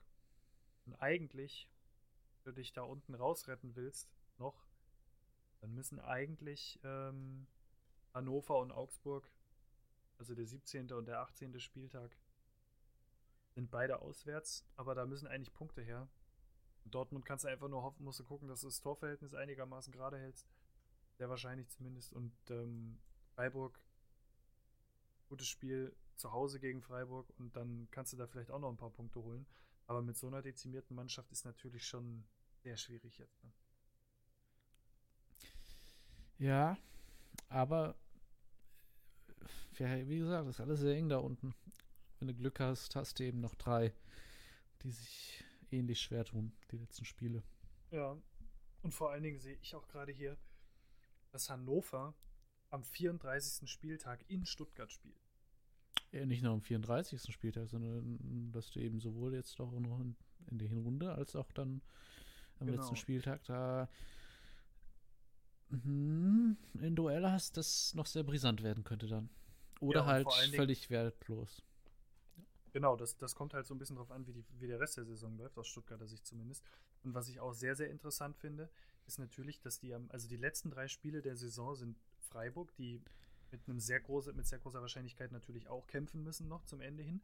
Und dann Dortmund und dann Hannover. Und bei Hannover ähm, gehe ich davon aus, dass die auch für den Rest des Jahres mit dem Abstiegskampf zu tun haben werden. Ähm, aber bei Dortmund ist die Frage, ob, zu, ob am 33. Spieltag die Meisterschaft schon entschieden ist oder nicht. Das wird nämlich ein großes Ding, weil äh, dann hast du auch gegen Dortmund eine Chance. Wenn die wissen, wir sind Meister und die wollen eigentlich mehr feiern als alles andere, dann kannst du da mit ein bisschen Glück noch einen Punkt holen oder so. Vor allen Mhm. Dingen, äh, obwohl gut, es ist auswärts in Dortmund. Hm, schwierig. Äh, Da ist Ähm, dann im Zweifel Schalenübergabe. Aber wenn die ne? Meisterschaft da noch nicht entschieden ist, dann musst du gucken, dass du da nicht komplett unter die Räder gerätst, weil die wissen, jetzt zählt's, ne? Wird sehr spannend. Aber es ist weit weg. Genau. Soweit sind wir noch gar nicht. Wir sind ja erst bei Spieltag 14. Da fehlen uns noch 20 Spieltage. Das ist noch ein bisschen hin. Hm. Wir sind aber, wir, wir gehen noch kurz die Tipprunde durch. Äh, Während du das raussiehst, kann ich aber noch kurz die internationalen Partien zusammenfassen. Genau, richtig. Ja? Ähm, äh, und zwar, ja. Champions League Schalke gegen Lok Moskau ist äh, Dienstag eins der frühen Spiele. Warum auch immer. Dann Monaco gegen Dortmund. Ist das Die, in Moskau das Spiel? Nee, eben nicht. Oh. Äh, Monaco gegen Dortmund. Dortmund muss oh, für den Gruppensieg auf Schützenhilfe von Brügge gegen Atletico hoffen, die ich meine, dann nach UEFA-Regeln dort nicht punkten dürfen. Wird schwer. Und am Mittwoch dann Bayern bei Ajax. Ich glaube, Bayern noch nicht ganz fest Gruppensieger. Und schließlich noch Man City gegen Hoffenheim.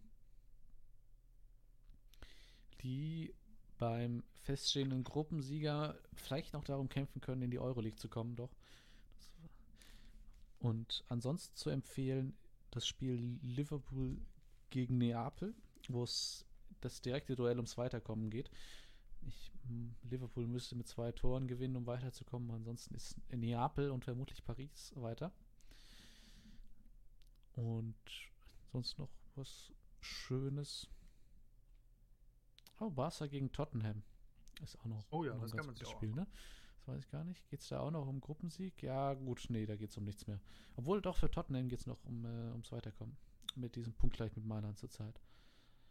Ja. Hm. Könnte ein schönes Spiel werden, auf jeden Fall. Und dann haben wir donnerstags in der Euroleague das äh, sportlich wertlose Spiel Lazio gegen Frankfurt wo es äh, Frankfurt aber mal ganz gut tun würde, wieder ein bisschen Selbstvertrauen zu sammeln. Mhm. Und dann am Abend noch Lanaka gegen Leverkusen, für, wo es für Leverkusen noch darum geht, den Gruppensieg festzumachen. Und Leipzig, wie bereits erwähnt, zu Hause gegen Trondheim, die allerdings auch Schützenhilfe von Salzburg in Glasgow brauchen. Ja. Und Mal sehr gespannt, was da ja. unter der Woche passiert. Wir werden nächste Woche natürlich darüber berichten. Klar. Ähm, kommen wir jetzt noch zum, zum Tippspiel, wie es im Moment aussieht. Also, ähm, führend natürlich ganz klar immer noch mit großem Abstand Tim. Ja, natürlich. Ähm, auf Platz 2 ist mittlerweile die Nymph vorgerückt, äh, die Spieltagssiegerin geworden ist mit äh, 17 Punkten. Hm, auf Platz 3 bin ich vorgerückt. Ich habe tatsächlich Masel wieder eingeholt. Allerdings habe ich noch nicht so richtig genau verstanden, warum, weil wir eigentlich ähm, die gleiche Siegesquote und auch die gleiche Punktzahl haben jetzt. Genau, beide mit 124 Punkten. Aber ich glaube, ich habe einfach diesen Spieltag mehr Punkte geholt und deswegen. Ich, ich glaube, du bist dann einfach mit dem E vor dem R oder vor dem M. Ja, das kann ich mir nicht vorstellen. Ich glaube, das geht mehr um die Punkte, weil ich habe äh, 13 Punkte geholt und er 8. Ich glaube, es liegt da dran. Eigentlich mhm. geht es dann um Spieltagssiege, wer mehr geholt hat. Bitte? Es, es geht dann um, äh, um Spieltagssiege. Ach so. Aber ja, da habt gut. ihr beide 1,5, von daher kann es wirklich einfach alphabetisch sein. Anyway, ich bin auf Platz 3, aber geteilt mit Masel zusammen. Es steht ja auch, wir stehen, wir stehen ja auch beide auf Platz 3. Also es mhm. ist ja quasi mhm. kein. Ja, deswegen. Ja. Macht schon Sinn, wenn es alphabetisch ist. Kloppt euch ähm, Meine Frau hat die 100-Punkte-Marke überschritten, ähm, kommt also da jetzt auch mit 101 Punkten auf Platz äh, 5 dann sozusagen quasi direkt hinter Masel. Und äh, Frankfurt Main holt 12 Punkte und die anderen beiden spielen nicht. Aber Frankfurt Main ist sehr kurz davor, ähm, den Rasenballer einzuholen und nicht mehr auf dem vorletzten siebten Rang, sondern auf dem vorvorletzten sechsten Rang. Und so, wie wir, oder wie speziell ich manchmal tippe, bin auch ich noch einholbar. ich nicht. Ja, du nicht. Nee, nee, nee, nee. Mm. Ja, in dem Sinne Wir sind durch. sind wir eigentlich durch für heute, ne? Das war ja äh, ein interessanter Spieltag. Ja, Ich brauche ihn nicht nochmal. auf keinen Fall. Wie der nächste wird, erfahrt ihr in einer Woche. Genau. Nächste Woche um dieselbe Zeit wie immer. Und ähm, ja, schauen wir mal, wie es nächste Woche läuft und ob sich vielleicht der ein oder andere aus dem Abstiegskampf ein bisschen befreien kann. Ähm, oder vielleicht sogar, ich weiß zwar jetzt nicht genau, was das Spiel ist, aber äh, wenn ich jetzt mal gucke, vielleicht haben wir ja auch die Möglichkeit, dass vielleicht etwas mehr Spannung ähm, in den Meisterschaftskampf reinkommt, obwohl der immer noch sehr spannend ist, denn Das ist überraschend, ne? weil, also wenn Bayern den Vorsprung von Dortmund hätte, würde ich sagen, die Meisterschaft ist fast entschieden, aber ja. es ist. Und wie gesagt, ich habe, ich habe, ähm, bei Sky haben sie noch gesagt, dass Bayern ähm, in den letzten Jahren ab dem 13. Spieltag immer irgendwie zwölf Punkte mehr geholt hat als Dortmund. ja, aber da, ähm, das haben wir ja schon, da habe ich ja schon letzte Woche gesagt, dass ich die Statistik nicht mag. Genau. Ähm, und ja, Dortmund spielt ja als nächstes zu Hause gegen Bremen. Und äh, die Bayern spielen gegen Hannover. Das sollte, sollten eigentlich safe drei Punkte sein, aus Bayern Sicht, eigentlich. Ähm, aber der eigentliche Dortmund-Verfolger ist ja Gladbach und die spielen in Hoffenheim. Da äh, bin ich gespannt. Es Wenn kann sich was verschieben an der Spitze. Genau, wenn da irgendeiner Punkte liegen lässt, dann äh, kann das ganz anders aussehen. Und ja, Leipzig muss nach Mainz und Frankfurt nach Leverkusen. Äh, nee, andersrum. Leverkusen kommt nach Frankfurt, so rum ist es. Ja. Heimspiel. Gegen Leverkusen. Die ja auch punkten müssen, ne? Aber Frankfurt müsste auch wieder, also schwierig. Ähm, Alle müssen punkten. in dem Sinne, wir schauen einfach mal, was passiert. Wir werden euch nächste Woche ähm, darüber in Kenntnis setzen. Und bis dahin, macht euch eine ruhige Woche, genießt den europäischen Pokal. Das ist immer zum Genießen da. Und nächste Woche geht es dann wieder um die Bundesliga. Bis dann. Bis denn. Tschüss. Ciao.